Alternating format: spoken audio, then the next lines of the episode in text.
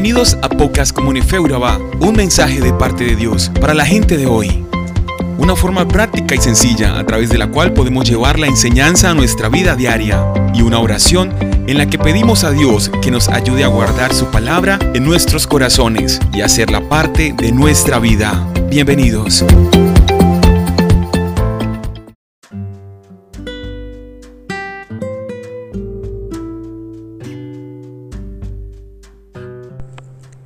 Hola, ¿qué tal? Bienvenidos a este podcast hoy con Lucas 22, donde vemos una serie de hechos importantes alrededor de la vida de Jesús.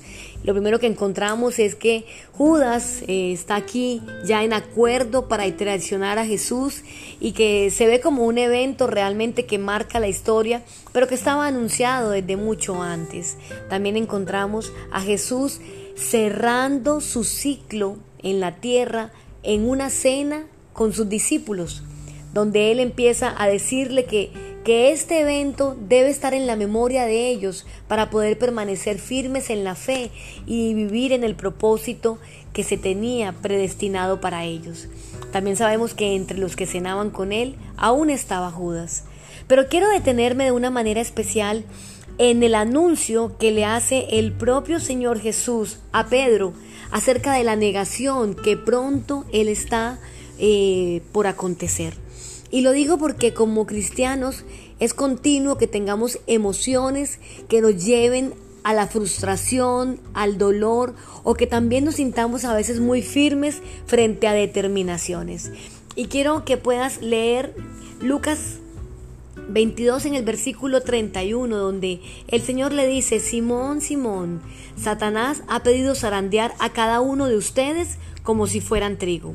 Pero yo he rogado en oración por ti, Simón, para que tu fe no falle, de modo que cuando te arrepientas y vuelvas a mí, fortalezcas a tus hermanos.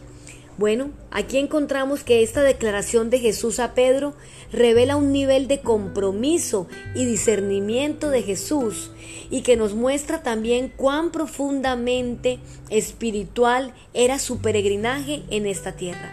Sus palabras contienen al menos cuatro importantes principios para nuestras vidas. En primer lugar, vemos que Jesucristo había asumido un inmenso compromiso con sus discípulos. Esto se traduce en un fuerte deseo de cubrir sus vidas y utilizar todos los recursos a su disposición para producir en ellos el cumplimiento de la voluntad de Dios. Era un hombre que llevaba a su equipo en su corazón en todo tiempo y lugar. En segundo lugar, el conocimiento de la inminente prueba por la cual estaba a punto de atravesar su discípulo movilizó a Cristo a interceder por él. Muchas veces las dificultades que vemos a nuestro alrededor, en nuestra familia, en nuestra pareja, en nuestros hermanos, nos llevan a comentarlas con otros y a lamentarnos mutuamente de lo duro que es la vida o lo difícil que es la situación. Sin darnos cuenta, entramos en un estado de desánimo y derrota. Cristo hizo lo mejor que pudo hacer. Rogó por la vida de Pedro. En tercer lugar, vemos que Cristo no oró para que Pedro fuera librado de la prueba.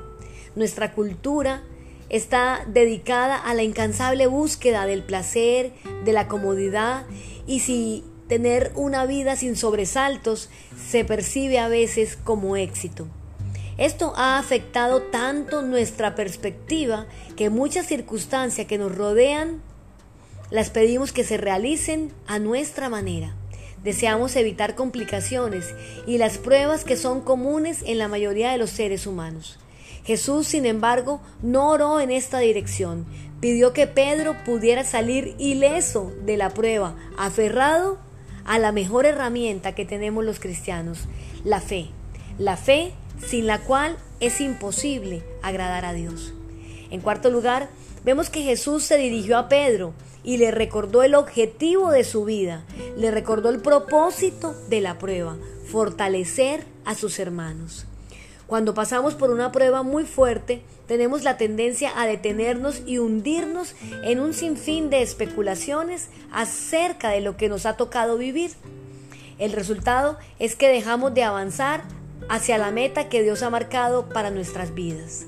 Cristo le recordó a Pedro que del otro lado de la prueba existía un llamado y un propósito que debía ser cumplido. En esta exhortación encontramos no solamente a Jesús dándole una perspectiva correcta de las cosas, sino que también le comunicaba un voto de confianza al asegurar que saldría de esa situación. Creía que iba a salir bien de la prueba y le animaba a salir adelante. Quiero invitarte a pensar en lo siguiente, a unos pocos días de finalizar el año. ¿Cómo está tu vida? ¿Cómo sientes que se debilita o se fortalece tu fe en medio de la prueba? Había una misionera en la India llamada Annie. Fue durante los últimos 20 años de su vida a una zona inválida. Sin embargo, tocó la vida de miles de personas por medio de la oración. Uno de los cristianos que estaba en el lugar asegura que ella creía, antes que podamos orar la oración de intercesión en fe, necesitamos primeramente descubrir cuál es la voluntad de Dios. Un corazón que escucha y responde, formado en la obediencia, será indispensable para esto. Las deducciones y las presunciones no sirven. Solamente podemos orar con eficacia cuando Él nos ha revelado su voluntad. Nuestra oración no será entonces tanto muestra de nuestro deseo, sino la oración de Dios en nosotros. Te invito a orar. Señor, en este día tan especial, queremos entregarte nuestras vidas, rendirnos entendiendo que la prueba y el gozo hacen parte de nuestro propósito Permite, Señor, que nuestra fe sea fortalecida y que el propósito que tú has designado en cada uno de nosotros se cumpla. Gracias por un año lleno de pruebas, por un año lleno de momentos, Señor, de bondad y de misericordia. Pero especialmente gracias porque nunca has abandonado nuestras vidas ni nos has soltado de tu mano. En el nombre de Jesús te damos gracias, Señor. Amén.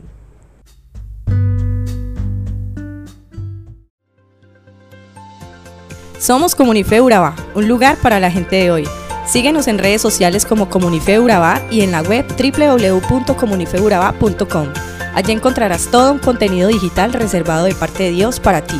Nuestras reuniones miércoles 7 y 30 pm, toda una experiencia de oración y domingos 9 y 30 am destacamos la importancia de Dios en nuestra vida al compartir en familia. Te esperamos.